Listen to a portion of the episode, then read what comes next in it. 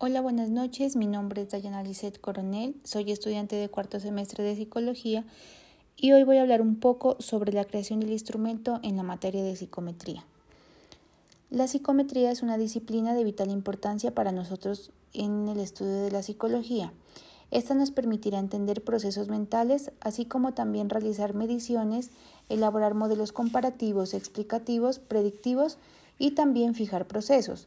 Dentro de la psicometría encontramos instrumentos psicométricos que no son más que una medida objetiva y estandarizada de una muestra de conducta. Es así como dentro de estos instrumentos encontramos las test, las pruebas, que son herramientas que nos van a permitir recoger muestras de conducta producidas por los individuos a evaluar. Así nos permitirá dar respuestas a unos estímulos que les serán presentados. Para la creación de un instrumento de psicometría, lo primero que se debe tener en cuenta y tener claro es el atributo, el cual se va a medir y así poder delimitar el constructo teórico argumentando así la medición de este atributo. Al tener ya esto definido, se deberá escoger y tipificar la población y la muestra. Posteriormente a esto, y ya teniendo como información completamente estructurada, se hará la construcción de los ítems que nos permitirán indagar este atributo en este tipo de población. Estos ítems deberán someterse a un procedimiento para verificar su validez y su confiabilidad. Dentro del instrumento de medición que creamos con mis compañeras, teníamos como objetivo el aplicar este instrumento a niños de entre los 5 y los 11 años para evaluar si presentan ausencia de ansiedad o si se han visto afectados por la pandemia y el manejo de la virtualidad en los aprendizajes escolares. Para la creación de nuestro instrumento, desde el eje 1 se dio inicio con el planteamiento del problema y la elaboración del fundamento teórico. Luego realizamos el diseño de la metodología y la creación de formatos de evaluación.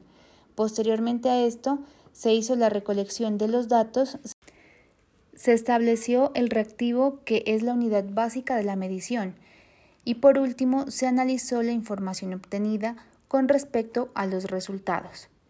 Dentro de la psicología es de vital importancia la medición, ya que así se podrá asignar números a los objetos de modo tal que estos números representen cantidades de atributos que son características de los objetos y no los objetos mismos.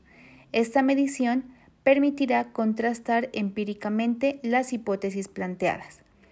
Medir las características psicológicas representa una gran dificultad, pero debido a la necesidad y posibilidad de medir este tipo de variables basado en las diferencias de los atributos físicos, se planteó una medición nueva, proceso mediante el cual se enlazan los constructos. En la actualidad, la necesidad de utilizar los instrumentos de medición puede provocar un uso indiscriminado de los que existen e incluso realizar procesos de construcción y validación inadecuados que sí nos conducirían a graves errores en el desarrollo de la ciencia. De aquí la importancia de aplicar con ética y veracidad los instrumentos existentes en la actualidad con el fin de darle el lugar que el estudio de dichos elementos merece. El no tener en cuenta estas concepciones en el uso del test es lo que ha causado y desvirtuado el papel de estos valiosos instrumentos de medición y de búsqueda de información en la psicología.